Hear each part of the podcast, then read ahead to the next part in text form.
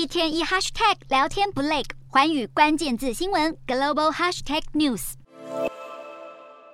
泰国医护人员搬出数十具小型棺材，一旁的家属崩溃大哭。躺在这些棺木里的幼童，都是泰国东北农摩兰普府六日一场托育所重大枪击案的罹难者。根据目击者说法，一名凶手闯进教室，开枪乱射后，持刀随机攻击，造成超过三十人死亡，死者还包括二十多名儿童，最小的才两岁。还有目击者向媒体艺术凶手残暴的犯案手段，忍不住落泪。泰国警方最新调查指出，凶手是一名三十四岁的前警员，过去因毒品问题而遭警方革职。他在当地时间六日中午，带着散弹枪、手枪和一把刀闯入托育所，先枪杀正在吃午饭的老师和职员，接着冲进儿童们正在睡午觉的教室，持刀大开杀戒。随后，凶手驾车逃回家中，射杀自己的妻儿后，再选择轻生。警方表示，凶手确切犯案动机还有待厘清。不过，凶手除了涉及毒品外，还犯下许多暴力前科，如同攻击同事或射杀别人的宠物。警方推测，他有可能是在吸食毒品的情况下，犯下泰国史上最惨烈的枪击案之一。泰国总理帕拉育七日上午前往案发地点慰问死伤者家属，而政府也承诺将提供每位死者家属二十万泰铢，也就是折合新台币约二十万元的补偿金，而重伤者则是十万泰铢，轻伤者五万泰铢。不过，这恐怕。怕难以弥补罹难者家属心里永远的创伤。